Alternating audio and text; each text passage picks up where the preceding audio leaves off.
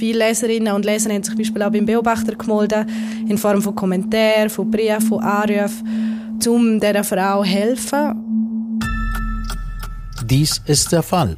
Ein Podcast vom Beobachter. Mein Name ist Erik Fackung. Eine Frau hat Brustkrebs und nur noch kurze Zeit zu leben.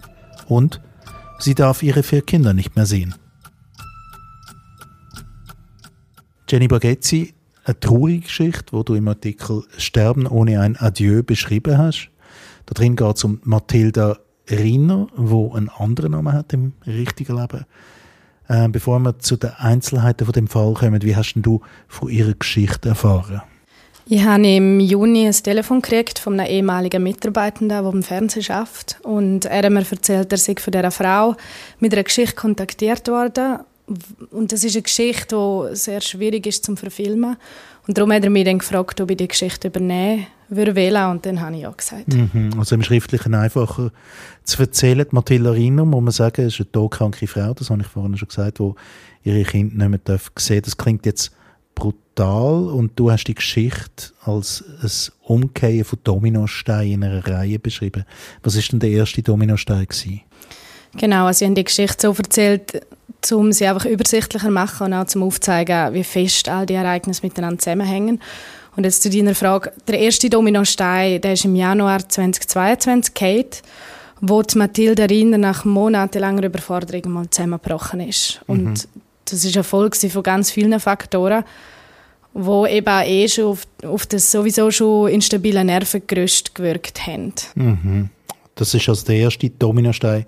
Es ist eine Familie mit vier Kindern. Ähm, Mathilda Rinner ist ähm, verheiratet mit dem Dennis Weimann und die beiden, die haben Probleme miteinander. Was für Probleme haben sie denn? Sie haben miteinander Probleme. Also die Beziehung ist schon seit längerem ist der nicht mehr so stabil und das hat auch unter anderem damit zu tun, weil sich Mathilde Rinner, was sie mir erzählt hat, fühlt sie sich nicht richtig wahrgenommen, nicht richtig gesehen. Und das hat auch damit zu tun, dass beim Dennis Weimann ist vor eineinhalb Jahren äh, das Asperger-Syndrom diagnostiziert worden und mhm. das ist eine Form von Autismus, wo angeboren ist. Und dort nehmen die Betroffenen ihre Umwelt verstärkt selektiv wahr und es ist für sie auch deutlich schwieriger, um sich in andere hineinversetzen. Und gewisse Betroffene haben auch spezielle Interessen. Sie halten sich gerne an Ordnung und Routine fest. Und eben, die Mathilde Riner hat mir dann erzählt im Gespräch, sie hätte das schon immer geahnt und eben das mhm. gespürt. Und sie selber, du hast gesagt, sie hat erste Probleme bekommen? Genau, also wo sie dann in die Klinik eingewiesen worden ist, ist bei ihr eine Erschöpfungsdepression diagnostiziert worden. Und das ist ein Zustand, wo sich durch sehr lange und nicht verarbeiteten Stress und Belastung, wo durch das entsteht und Betroffene fühlen sich sehr ausbrennt und niedergeschlagen und wahnsinnig energielos. Mhm. Und dazu noch vier Kinder, das macht die Situation meistens auch nicht besser für den Energiehaushalt? Ja, absolut. Und das jüngste Kind, das ist noch gar nicht so alt gewesen, das war etwa halbjährig und es hat auch sehr viel Geschrei und viel Aufmerksamkeit gebraucht und das hat das Ganze natürlich noch schwieriger gemacht. Hast du jetzt mit beiden geredet, also mit beiden ähm, Ehepartnern? Ja, ich habe mit beiden geredet. Mhm. Und? Da steht Aussage gegen Aussage, kann man sich vorstellen. Genau, ja. Wie das so häufig der Fall ist in so Familiengeschichten, weil vieles spielt sich natürlich hinter geschlossenen Türen ab und es ist nur schwer überprüfbar. Mathilde Riner hat mir erzählt, dass sie sich für einen Ex-Partner von Dennis Weimann unverstanden fühlt und sie wirft ihm vor, dass er sich nicht genug um Kinder kümmert. Er hingegen sagt, und das ist auch gestützt von der Akta, dass er sie so gut wie möglich unterstützt hat und ihr immer Hilfe angeboten hat. Sie hätte die aber nicht annehmen Also es ist wirklich Aussage gegen Aussage. Du hast jetzt gesagt, äh, im Protokoll steht, das sind dann die Behörden schon eigentlich äh, auf den Fall eingegangen? Ja, weil die Mathilde Rinner hat sich auch bei der KESP gemeldet und um Hilfe gebeten.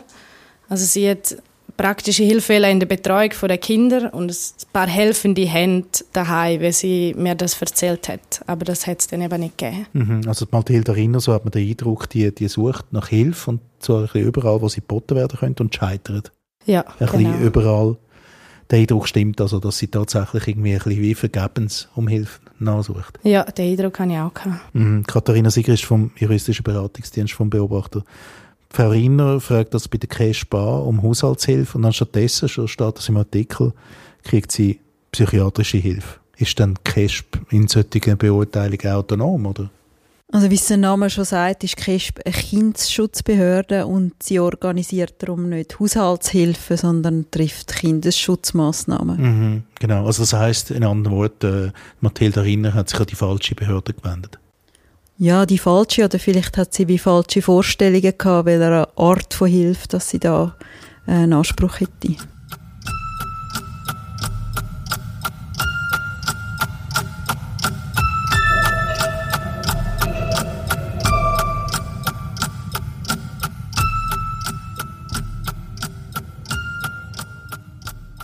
Warum hat man ihr dann diese Form von Hilfe angeboten? Ja, weil die Mathilde Rinner ist natürlich auch emotional nicht stabil gewesen und man hat einfach versucht, um zu mir einfach auch aufzeigen, wie man den Alltag besser kann strukturieren kann, wie sie in Konfliktsituationen umgehen kann. Also für das, wo Familienbegleitung eigentlich dort ist. Aber eben, wie Katharina Sigrist schon gesagt hat, es ist, nicht, es ist keine praktische Betreuungshilfe für Kinder. Mhm. Und das es gibt anderweitig, anderweitige Entlastungsdienste, aber die hätte man dann eben halt selber organisieren und auch aus dem eigenen Sack zahlen. Mhm, und das ist nicht gegangen? Nein. Und die Situation mit dem Mann, wie ist es jetzt da weitergegangen? Irgendwann ist dann der Mathilde Rinner alles zu viel geworden und sie mir erzählt, sie hat einfach Luft zum Schnaufen gebraucht und hat dann ihren Ex-Partner Dennis Weimann aus dem Haus geworfen. Und als sich dann die beiden ein paar Tage später dann wieder getroffen haben im Haus zum Reden, ist dann die Situation gänzlich eskaliert. Das heißt, sie hat rauswählen, er hat sie aufhalten, weil er einfach Angst hatte, sie tut sich etwas an. Und daraufhin hat sie ihn geschlagen und ist dann rausgeflüchtet. Also es, ist, es hat sich wirklich zugespielt. Chaos bei den Eltern. Und was ist denn mit, den, was ist denn mit den Kindern? Von Sommer bis Winter 2022 sind die Kinder bei der Mutter gewesen. Nachher haben sich die Eltern Topo geteilt und dann ab dem Frühling hat dann der Vater Topo und die Mutter hat einfach ein Besuchsrecht gehabt. Und jetzt wird es wirklich tragisch, weil jetzt kommt eigentlich quasi der große Dominostein, wo, wo wir anfangs angedeutet haben. Ähm, es kommt zu einer Krebserkrankung bei der Mathilda Rinner. Genau, also die Mathilde Riner ist dann im Oktober 2022 mit Brustkrebs diagnostiziert worden. Und der hat dann auch schon im ganzen Oberkörper Metastase gestreut. Und sie selber hat mir erzählt, sie hat schon fast fünf Monate vorher beim Stillen einen Knopf in der Brust gespürt und dann schon gedacht, es stimmt etwas nicht. Und sie hat zum Arzt wählen. Der Dennis Weimann hätte entgegen seiner Versprechungen nicht auf Kinder aufgepasst. Aber auch da gibt es natürlich wieder zwei Seiten, weil er hat mir erzählt, er hat sie aufgefordert, dass sie einen Arzttermin abmachen sollen und sie haben das nicht gemacht. Wieder Aussage gegen Aussage. Mhm. Und wie ist es jetzt weitergegangen, der Mathilda Riener? Im Frühling ist es dann ja, den Umständen entsprechend gut gegangen, weil sie hat dürfen mit ihren Kindern in die Ferien, also in ein betreutes Wohnen. Und das hat auch sehr gut geklappt am Anfang. Das hat auch der Verlaufsbericht bestätigt. Also dort drin steht auch, dass die Mathilde Riener eine sehr liebenswerte und strukturierte und gut organisierte Mutter also rundum positiv. Und dann ist dann aber, es hat sich wieder gekehrt, weil die Mathilde Riener hat dann erfahren, dass Kinder vollständig vom Vater betreut werden obwohl sie laut der Mutter gesagt haben, sie wollen bei ihr bleiben. Und sie ist dann zusammengebrochen und hat einen Notfallpsychiater gebraucht und dort ist es dann wieder bergab gegangen. Mhm. Und der Entscheid hat Cash gefällt, dass die Kinder von von, ähm, vom Vater betreut werden. Genau. Mhm. Und Kerstin begründet den Entscheid auch darin, dass Mathilde Riner einfach zu emotional ist oder zu instabil und sich nicht angemessen um ihre Kinder können kümmern Und ein weiterer entscheidender Faktor ist dort schon auch gewesen, dass Mathilde Riner zu dem Zeitpunkt gar keine Unterstützung von Freunden und Freundinnen hatte oder von anderen Verwandten. Katharina Sigrist, äh, wenn du das hörst, also ich meine, äh, eine Mutter ist zu emotional und kann sich darum nicht um ihre, ihre Kinder kümmern. Reicht das als Begründung von Seiten der KESP? Es kann sein, dass das langt. Also KESP muss abklären, ob das Kindeswohl gewährleistet ist und das ist es dann, wenn sich Kind in einem Umfeld können entwickeln, das eben gesund ist und das kann schon sein, dass eine Mutter, die psychisch krank ist, das nicht kann gewährleisten kann. Und das klärt dann halt Cash beim Einzelfall ab. Mhm. Aber in dem Fall haben wir es ja mit einer Mutter zu tun, die belastet ist und mit einem Vater ebenso, wo im Autismus-Spektrum stattfindet. Also Cash muss einfach den Einzelfall abklären und das mhm. kann sein, dass der Vater trotz dem Asperger-Syndrom Symptome. Also das muss ja nicht heißen, dass man da kein Kind kann betreuen, halt äh, die besseren Grundlagen kann schaffen für die Kinder. Und jetzt ist die Krebserkrankung, wie geht es jetzt da weiter? Also offenbar mit Metastase, da denkt man irgendwie, das Leben geht am Ende zu. Wissen ja. da Kinder davon? Ja, das ist leider so. Die Mutter hat mir dann erzählt, sie hat in der Frühlingsferien mit dem Kind das angeschaut, also ihnen erzählt, dass sie wird sterben und sie haben dann zusammen auch eine Ausstellung besucht, wo, wo im Raum ein Video vom Totentanz gezeigt wurde, ist, wo einfach wie ein Skelett, wo quasi der Tod verkörpert, Spieler ist so durch Gesellschaftsschichten tanzt und die Kinder haben das dann langsam so ein bisschen verstanden, also vor allem die älteren zwei und die jüngeren zwei sind halt einfach noch, noch zu jung. Mhm. Das sind tragische Geschichten. Jetzt, jetzt kommt dann der Entscheid, den ich ganz am Anfang angedeutet habe, sie dürfen ihre Kinder nicht mehr sehen. Was heißt das genau? Das heißt, dass sie hat eigentlich am Anfang noch einfach ein Kontaktverbot zu ihren Kindern gehabt und hat dann aber trotzdem zweimal versucht, um ihre Kinder zu sehen. Und mhm. darum ist jetzt wirklich dann der Entscheid gefallen, dass sie es halt gar nicht mehr sehen weder, eben weder sehen, noch telefonieren, noch so etwas. Mhm. Katharina Sick, ist das, wenn ich das höre, dann denke ich, ja, aus ganz naiver Sicht, das ist auch recht unsensibel. Man weiß, dass die Mutter sterben wird. Und das sind vier Kinder und sie wird die wieder mal sehen. Ja, also ich habe den Fall auch fast nicht können lesen. Also das ist mir auch recht nahe gegangen. Und ich weiß halt nicht, was da alles vorgefallen ist und was man sich da für Überlegungen macht. Aber es ist natürlich eine sehr, oder sage jetzt mal, die schärfste Massnahme, die so CRISPR können treffen Und man kann hoffen, dass es da berechtigte Gründe gegeben hat für das. Und hast du eine Begründung gehört von der, von der CRISP, Jenny? Ja, es ist äh, eben, wie sie gesagt hat, es ging in erster Linie ums Kindeswohl. Mhm. Und sie haben dann aber nicht mehr Aussagen dazu gemacht, einfach aus Grund von Persönlichkeitsschutz. Ähm, und sie dürfen auch gar nichts dazu sagen. Mhm. Also das ist alles, was ich jetzt nochmal weiß, abgesehen von dem, was in der Akte steht. Und äh, wie geht es der Frau Riener heute?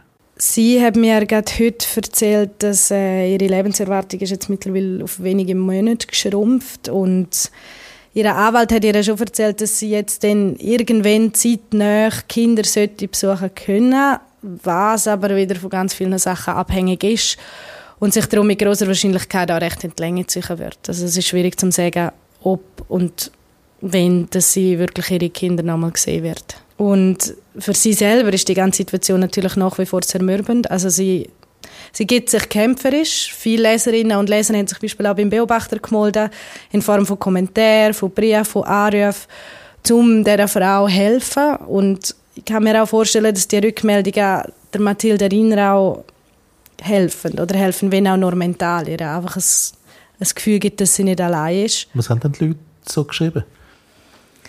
Also es hat zum Beispiel eine Ergotherapeutin gegeben, die mir gesagt hat, sie würde gerne ihr Fachwissen anbieten und mit der Mathilde Rinner mal ein bisschen darüber schwätzen oder je nachdem auch eine Behandlung machen. Eine ältere Frau hat uns gebeten, um einen sehr persönlichen Brief weiterleiten an die Mathilde Rinner.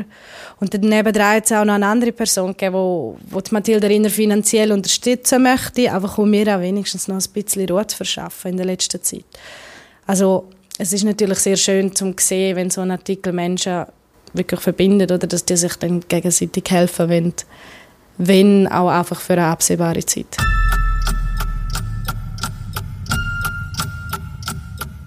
Der Fall, ein Podcast vom Beobachter. Produktion Erik Facon und Emanuela Kähling. Nachzulesen ist diese Episode im Heft vom 18. August 2023. Haben Sie Fragen oder Anmerkungen? Schreiben Sie uns an podcast.beobachter.ch. Und Sie können diesen Podcast auch abonnieren bei Spotify, Apple Podcasts oder wo auch immer Sie Ihre Podcasts herbeziehen.